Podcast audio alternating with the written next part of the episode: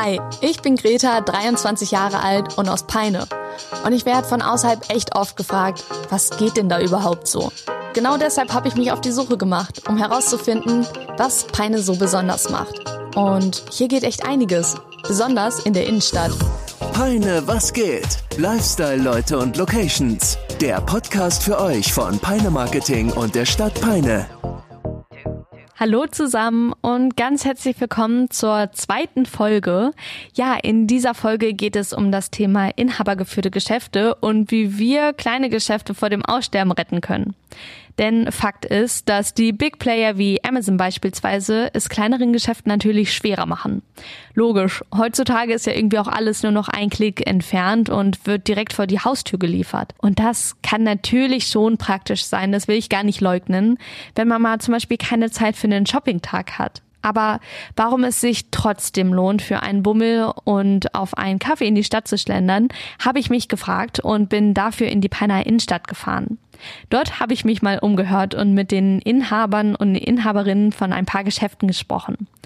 Aber bevor wir dazu kommen, möchte ich noch einmal kurz auf den Begriff Inhabergeführt zurückkommen. Was bedeutet Inhabergeführt überhaupt? Es handelt sich hierbei um Geschäfte, die häufig als Familienunternehmen oder als Eigenbetrieb geführt werden. Eigentümer und Eigentümerinnen können aber durchaus auch zum Beispiel Geschäftspartnerinnen und oder Partner sein. Im Gegensatz zu börsennotierten Unternehmen, bei denen die Anteile an der Börse eben gehandelt werden und die Aktionäre kontrolliert werden, gibt es bei inhabergeführten Unternehmen häufig einen Eigentümer oder eine Eigentümerin, der bzw. die meist aktiv als tägliche Geschäftsführung im Unternehmen involviert ist und so wie ich gelernt habe, auch vor Ort ist. Inhabergeführte Unternehmen gibt es in den verschiedensten Branchen und Größen. Von kleinen lokalen Geschäften oder auch Handwerksbetrieben bis hin zu mittelständischen Unternehmen und sogar multinationalen Konzernen. Direkt vor unserer Haustür in der Peiner Innenstadt haben wir noch ziemlich viele inhabergeführte Unternehmen. Vielleicht fragt ihr euch jetzt, warum das Ganze überhaupt von Relevanz ist. Warum mache ich dafür extra eine eigene Podcast-Folge und versuche euch zu animieren, inhabergeführte Unternehmen zu unterstützen? Und dafür gibt es mehrere Gründe. So beispielsweise die lokale Wirtschaftsförderung. Inhabergeführte Geschäfte tragen durchaus zur Stärkung der lokalen Wirtschaft bei, indem sie beispielsweise Arbeitsplätze schaffen und Geld in der Gemeinde halten. Somit unterstützen sie andere lokale Unternehmen und Dienstleister, was wiederum ein nachhaltiges wirtschaftliches Ökosystem fördert. Ein weiterer Grund ist der persönliche Kundenservice. Heutzutage läuft so ziemlich alles digital ab und ob es uns gefällt oder nicht, unsere Welt wird leider immer virtueller. Inhabergeführte Geschäfte zeichnen sich hingegen oft durch eben den persönlichen Kundenservice und eine individuelle Beratung aus. Eine Beratung von, das muss man so sagen, geschultem Fachpersonal als Gratis-Service zum Kauf dazu quasi.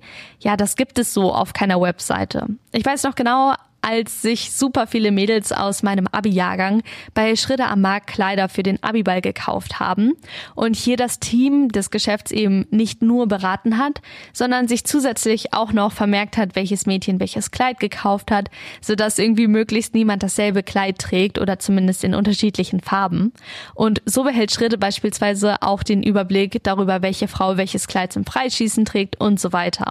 Außerdem kennt man sich ja mit der Zeit. Dadurch ist es einfach viel unkomplizierter, Ware, beispielsweise die Auswahl von vier verschiedenen Hosen, mal mit nach Hause zu nehmen und dort dann nochmal in Ruhe anzuprobieren, wenn die Entscheidung doch mal schwerer ausfällt. Sowas ist ein Vorteil im Vergleich zum Beispiel auch zu größeren Städten.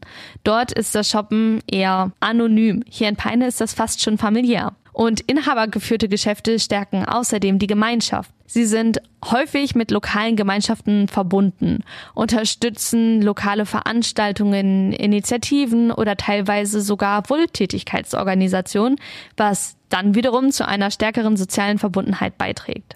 Außerdem, besonders wenn wir uns an die letzte Folge zum Thema Nachhaltigkeit erinnern, sind lokale inhabergeführte Geschäfte häufig viel nachhaltiger.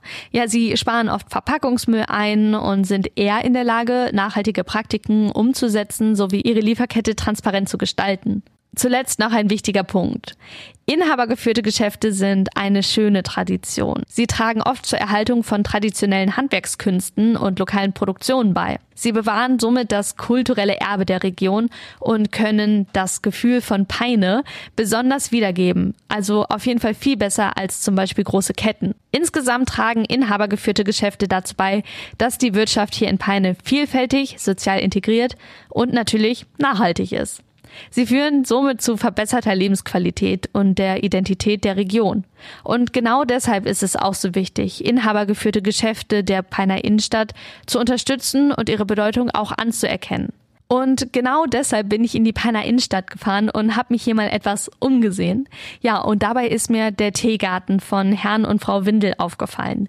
Dieser befindet sich aktuell noch in der Rosenthaler Straße 1 und ist sowas wie ein verstecktes Wunderland. Also wirklich, sobald man das Geschäft betritt, wird man umhüllt von diesem süßen, fruchtigen Teegeruch und es ist einfach ein total süßes kleines Geschäft, das so ein gemütlichen Charme irgendwie versprüht und man am liebsten einfach dort bleiben würde für Stunden, einfach nur um zu stöbern. Hier findet ihr neben verschiedensten Sorten Tee auch kleinere und größere Geschenkideen, darunter unter anderem Essig, Öle, Gewürzmischungen oder auch Liköre und Brände. Insgesamt ist der Teegarten einfach ein schönes Geschäft. Hier habe ich mich mit Vanessa Windel unterhalten, der Tochter der Inhaber, und sie verrät mir, was Peine als Ort für sie und ihr Geschäft so besonders macht und wieso sie und ihre Partnerin Tanja Anders das Familiengeschäft weiterführen möchte.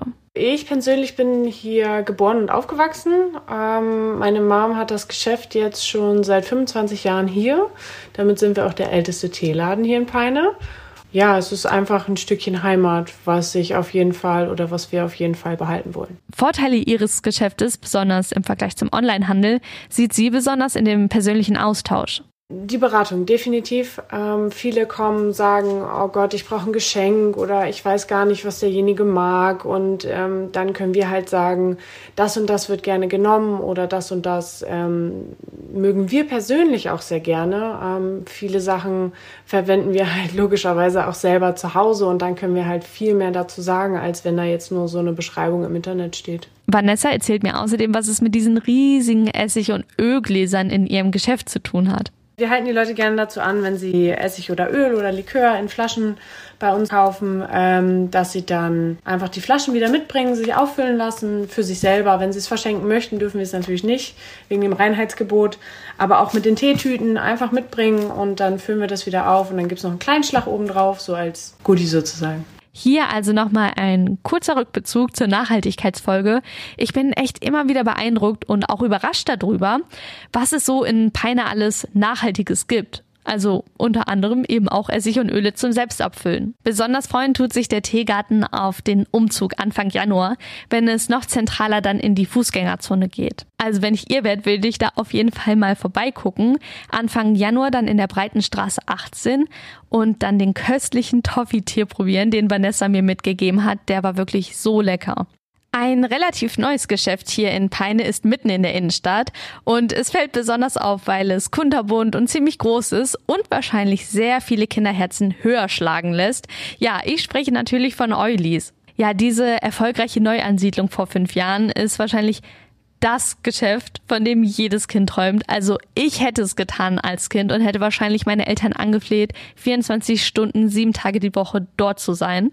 Die beiden Inhaber Lars Krückelhahn und Nils Willmann haben sich trotz des boomenden Internethandels dazu entschlossen, ein Geschäft mit Spielwaren in der Peiner Innenstadt zu eröffnen. Und sie berichten, wieso sie sich dazu entschieden haben und wo sie die Vorteile des lokalen Handels sehen. Also inhabergeführte Geschäfte ist natürlich, äh, sag ich mal, die Creme de la Creme des Einzelhandels, weil man hat den großen Vorteil, dass es ja wirklich darum geht, dass nicht ein Geschäftsführer da ist oder dass man es wie in anderen Filialen hat, äh, dass da auch nur Leute zwischengesetzt sind, sondern es sollte dann schon so sein, dass der Inhaber halt selbstverständlich immer vor Ort ist.